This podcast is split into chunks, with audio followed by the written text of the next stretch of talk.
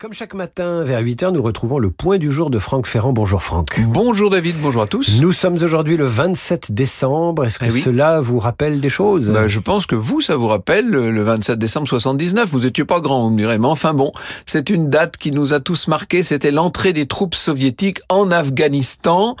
On avait à l'époque que les images officielles fournies par l'agence TASS, l'agence soviétique, bien sûr, un de ces milliers de chars qui franchissaient la frontière sud de l'empire. On sait aujourd'hui que c'était pas aussi simple que ça en avait l'air. J'avais 10 ans à l'époque. Pourquoi l'URSS de Brejnev a-t-elle pris cette décision? Ah ben ça, après coup, on peut se poser la question à la lueur des énormes dégâts causés par cette guerre à l'Union soviétique. Mais pour les stratèges du Kremlin, il était établi depuis la Seconde Guerre mondiale que l'Afghanistan était ancré dans leur bloc. Or, depuis déjà une décennie, la soviétisation du pays se heurtait à la résistance de mouvements islamistes qui étaient d'ailleurs soutenus, entre parenthèses, par les Américains et le bloc occidental. hein. Bref, On a vu ce que ça a donné Ouais. par la suite. hein. Moscou a décidé de frapper un grand coup, sans se douter euh, que ce qui devait être une opération musclée de police au secours du gouvernement communiste de Kaboul allait virer à l'enlisement et même au cauchemar.